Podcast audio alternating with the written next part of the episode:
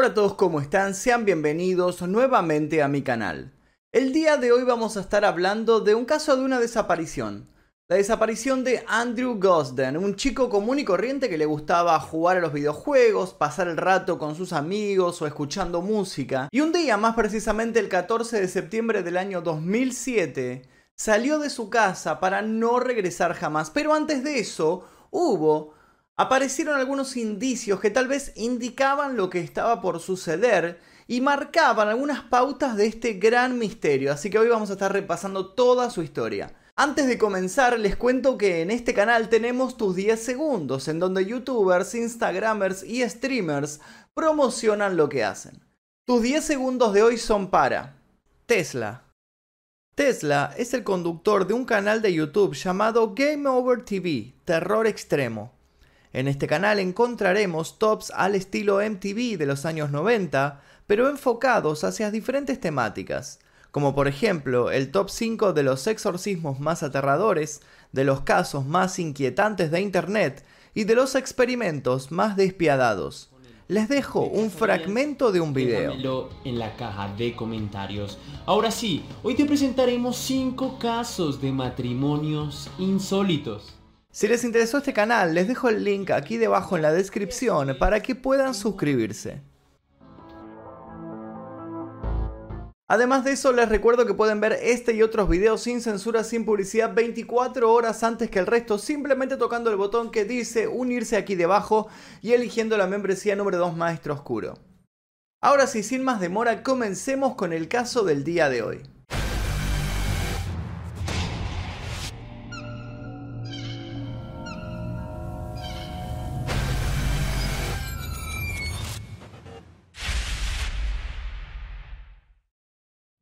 Misterio que rodea la desaparición de Andrew Gosden se mantiene intacto hasta la actualidad. Andrew era un chico común y corriente que le gustaba jugar a los videojuegos y pasar el tiempo escuchando música. Un día como cualquier otro, él decidió salir para no regresar jamás. El día de su partida fue el 14 de septiembre de 2007, pero antes hubo extrañas situaciones que marcaron los primeros pasos de su desaparición. La familia Gosden vivía en Balby, un suburbio de Doncaster, en South Yorkshire. Los padres de Andrew, ambos eran cristianos comprometidos con la iglesia, sin embargo, no habían bautizado a sus hijos porque no querían imponerles su punto de vista. Aunque este dato obviamente se tiene que tomar con pinzas, porque tanto él como su hermana Charlotte, de 16 años, ambos concurrían asiduamente a la iglesia. Uno de los datos que llama la atención es que Andrew había dejado precisamente de ir a la iglesia 18 meses antes de su desaparición. La familia Gosden lo describió como un niño casero, que rara vez salía de casa y siempre avisaba cuando lo hacía. En el Instituto Católico Macaulay, Andrew tenía un récord de asistencia del 100%, Además, formaba parte del programa para jóvenes dotados y talentosos, que estaba diseñado para mejorar el desarrollo educativo del 5% de los alumnos más dotados de la escuela. Si bien sobresalían todas las materias, se destacaba en matemáticas y todo apuntaba a que iba a terminar estudiando en Cambridge. La familia de Andrew lo describía como un chico feliz, que no tenía más compañía que la suya. Solitario no era, ya que tenía su grupo de amigos a los cuales siempre veía dentro del colegio, pero por fuera él no veía a nadie más que a su familia. Tampoco mostraba signos de depresión y no había indicios de que hubiera sido intimidado por otra persona. Su padre decía que Andrew era distraído, que no se alteraba ni se ponía de mal humor. Sus profesores lo caracterizaron como un joven tímido y tranquilo que era muy maduro para su edad.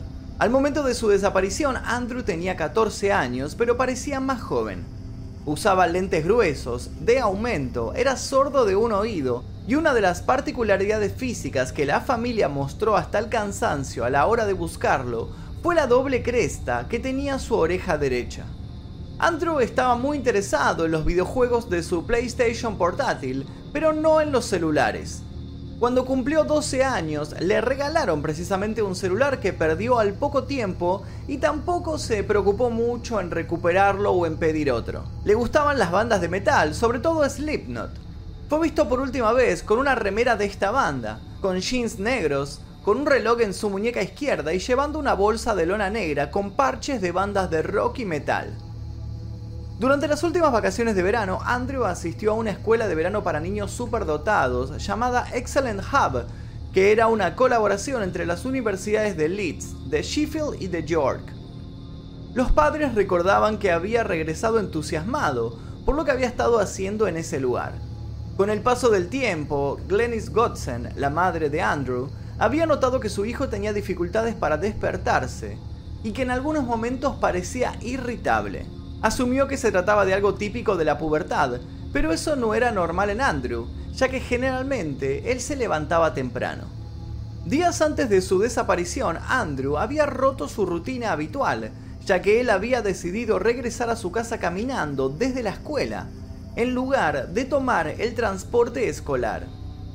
El trayecto era de unos 6 kilómetros y medio desde la escuela hasta su casa. A pie le habría llevado alrededor de una hora y 20 minutos. Con todas estas anormalidades dentro de la rutina de Andrew Gosden, comienza este misterio.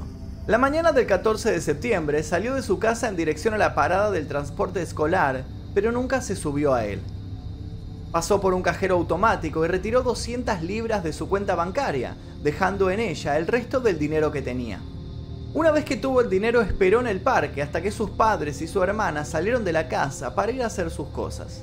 Andrew regresó a su casa y se quitó el uniforme escolar para ponerse la remera negra de Slipknot y unos jeans.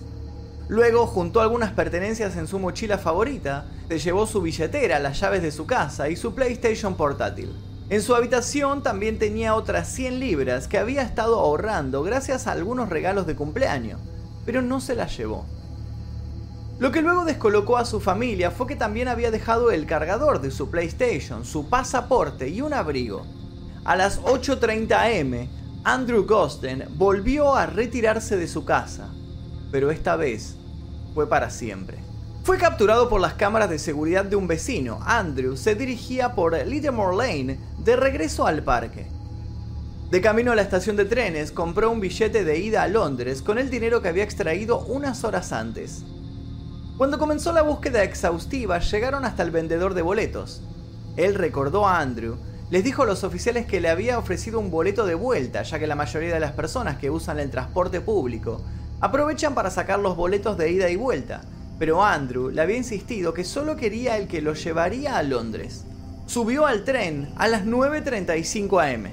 Una mujer que se sentó a su lado en el tren dijo que lo recuerda como un niño callado y completamente absorto en jugar a los videojuegos portátiles. Gracias a las imágenes captadas por el sistema cerrado de vigilancia de la estación de Londres, supieron que Andrew había llegado a destino a las 11.20 de la mañana. Cinco minutos más tarde se lo vio saliendo de la estación. Ese fue el último avistamiento confirmado por las autoridades de Andrew Gosten. Antes de toda la investigación hubo un movimiento frenético dentro de la familia, sumado a la negligencia del instituto donde él estudiaba. Al principio, en la casa de la familia Gosden, nadie se había percatado de que Andrew había desaparecido. La escuela había intentado notificar a sus padres, pero supuestamente se habían confundido al marcar. Nunca llegaron a comunicarles que Andrew no había llegado a la escuela ese día. Charlotte, su hermana, estaba en su habitación estrenando su nueva computadora portátil, mientras que en teoría Andrew jugaba con su consola como solía hacer siempre después de la escuela. La familia Gosden, al momento de sentarse a cenar, llamó a Andrew, pero este nunca bajó. La madre subió hasta la habitación y la encontró vacía.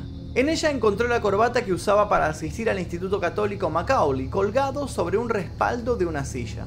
Más tarde descubrieron la camisa y los pantalones dentro del lavarropas. Ella avisó a toda la familia y lo buscaron por el resto de toda la casa. Cuando finalmente confirmaron que no estaba allí la madre, comenzó a llamar a sus amigos para ver si estaba en la casa de alguno pensando que tal vez se había quedado jugando y perdió la noción del tiempo. Gracias a estas llamadas supieron que Andrew le había dicho a uno de sus amigos que no había ido a la escuela esa mañana. Eran alrededor de las 7 de la tarde cuando llamaron a la policía para denunciar la desaparición de Andrew.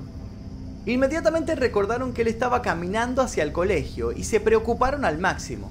Pensaron que había sufrido un accidente o tal vez un secuestro, ya que los padres habían confirmado que él no tenía ningún motivo para huir de la casa. Nunca lo había hecho, ni tampoco había sucedido ninguna situación que lo empujara a escapar de esta manera.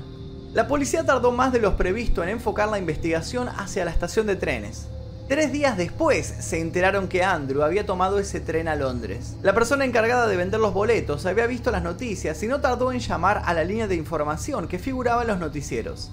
Sin embargo, luego de esto, la policía tardó tres semanas en conseguir las cintas de las cámaras de seguridad de las estaciones de trenes. Era poco probable que Andrew fuera a Londres para conocer a alguien, ya que no se preocupaba en tener un celular, ni tenía redes sociales. La única computadora que había en la casa era la que pertenecía a su hermana, y esta era una computadora portátil. Andrew no tenía ningún acceso a esta laptop. Para quitar todas las dudas del medio, se revisaron las computadoras de la escuela de Andrew y las computadoras de la biblioteca local, pero no se encontró nada relacionado a él. Su PlayStation portátil también fue revisada desde la fábrica central gracias al IP del dispositivo. La consola había sido un punto de interés en el caso para muchos detectives aficionados que consideraban que mediante el dispositivo Andrew estaba charlando con alguien que conoció online y que planeaba conocerlo. Pero se confirmó que él nunca había habilitado las opciones para chatear con otros jugadores. Una de las teorías que manejaba el circuito cercano de Andrew apuntaba a que él quería ir a Londres para asistir a un concierto. 30 Seconds to Mars iba a tocar el día de la desaparición. Además, también había un show de una banda local llamada Silk, que iba a realizar su show de despedida. El espectáculo sería el último con el vocalista original de la banda. Como comenté antes, a Andrew le encantaba el metal, pero sus padres no estaban seguros de si era fan de alguna de estas bandas. Sin embargo, apenas se viralizó lo sucedido, ambas bandas pidieron a sus fanáticos que mostraran a las policías las fotos que ellos habían sacado en los conciertos de ese día, para ver si entre la multitud aparecía tal vez la cara de Andrew. Este detalle abriría diferentes hipótesis entre los aficionados a la búsqueda que se realizó por internet, pero de esto vamos a hablar más adelante. El padre de Andrew también comentó que el programa de televisión favorito de Andrew era The Fall and Rise of Reginald Perrin, una historia en la que el personaje principal finge su muerte y comienza una nueva vida. Al no tener ninguna noticia sobre su hijo ya no sabía qué otro detalle comentar sobre él. Sin embargo, su hijo no había llevado suficientes pertenencias como para emprender un largo viaje. No agarró ropa, un abrigo, su cargador de la PSP, el dinero restante que tenía, ni siquiera el pasaporte. La familia estaba totalmente desconcertada con las cosas que estaban sucediendo, y en ese momento ellos ni siquiera sabían que nunca volverían a ver a Andrew hasta la actualidad. Hasta llegaron a pensar que su hijo había dejado de tomar el transporte a su colegio para encontrarse con alguien, el encargado o encargada de que éste realice el viaje que lo alejó de su hogar. A lo largo de los años, la policía recibió diversas llamadas con muchas pistas pero ninguna llevó al descubrimiento del paradero de Andrew. En 2008, un hombre entró en la comisaría de Leominster para informar de un avistamiento de Andrew, pero al momento de tomar la declaración, el hombre ya se había retirado.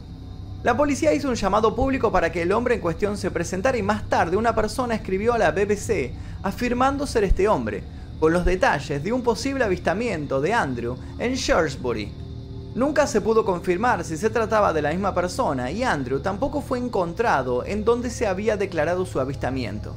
En 2018 la familia Gosden reveló que alguien les había enviado un chat con un individuo y una persona desconocida bajo el nombre de Andy Rue, que afirmaba que su novio lo había abandonado y necesitaba 200 libras para cubrir el alquiler. La otra persona le ofreció depositarle dinero, pero Andy Rue le respondió que no tenía una cuenta bancaria, porque se había ido de su casa cuando tenía 14 años. Rue era un apodo que se le había dado a Andrew cuando era un niño dentro del entorno familiar. La policía realizó una progresión de lo que Andrew puede parecer hoy, unos años más tarde. Él ahora tendría 27 años, por lo que estuvo desaparecido durante más de 13 años. La familia de Andrew sigue atormentada por los pensamientos de lo que podría haberle sucedido después de su llegada a Londres. Su padre sigue sufriendo ansiedad, depresión, trastorno de estrés postraumático y pensamientos suicidas. Charlotte, su hermana, comentó que todavía habla de Andrew en tiempo presente, porque esa es la suposición hasta que sepamos lo contrario. Pero admitió que cada año que pasa se vuelve más difícil. Siempre tenemos esa sensación molesta de ¿seguirá estando por ahí? ¿Cómo será si lo conocemos hoy? ¿Pasaré junto a mi hermano en la calle y ni siquiera lo reconoceré? Su ADN, huellas dactilares, registros dentales y de salud se distribuyeron en varias agencias. Por otra parte, dentro de Internet, más precisamente en el foro 4chan, aparecieron nuevas pistas. Allí, a modo de investigaciones personales, buscaron las fotos que se compartieron el mismo día que él desapareció. Entre ellas, había una que agrupaba a varios jóvenes en una reunión de YouTube, y entre ellos aparecía alguien con características similares a Andrew. Por otra parte, en algunos grupos de la red social Reddit, hubo varios usuarios, todos anónimos, que mostraron fotos de personas muy parecidas al desaparecido. Hubo uno que llamó la atención de todos, que aseguraba conocer al supuesto chico, pero este tenía un nombre diferente y vivía en Gales. Lo cierto es que hay muchas teorías y existen cientos de posibilidades. Lamentablemente hasta el día de hoy nada se sabe sobre el paradero de Andrew Gosden. Sin embargo, la familia todavía sostiene la esperanza de poder reencontrarse con su hijo. Siendo que este es un caso relativamente actual, voy a apelar a la gente y quiero saber si alguno de ustedes sabe más sobre este caso, si leyó tal vez en un foro algo, tiene alguna pista que yo no pude encontrar, ni ninguno de los de la gente que participó en la realización, el guionista, el editor, nadie pudo encontrar otro dato, pero si vos que estás mirando este video lo tenés, te pido por favor que lo dejes aquí debajo en los comentarios, vamos a estar leyendo todo lo que nos puedas aportar sobre este caso. Esto fue todo por el día de hoy. Les dejo un par de casos aquí al costado para que ustedes puedan verlos y puedan continuar con esta maratón de videos en mi canal. Mi nombre es Magnum Mephisto, nosotros nos veremos seguramente en el próximo video. Adiós.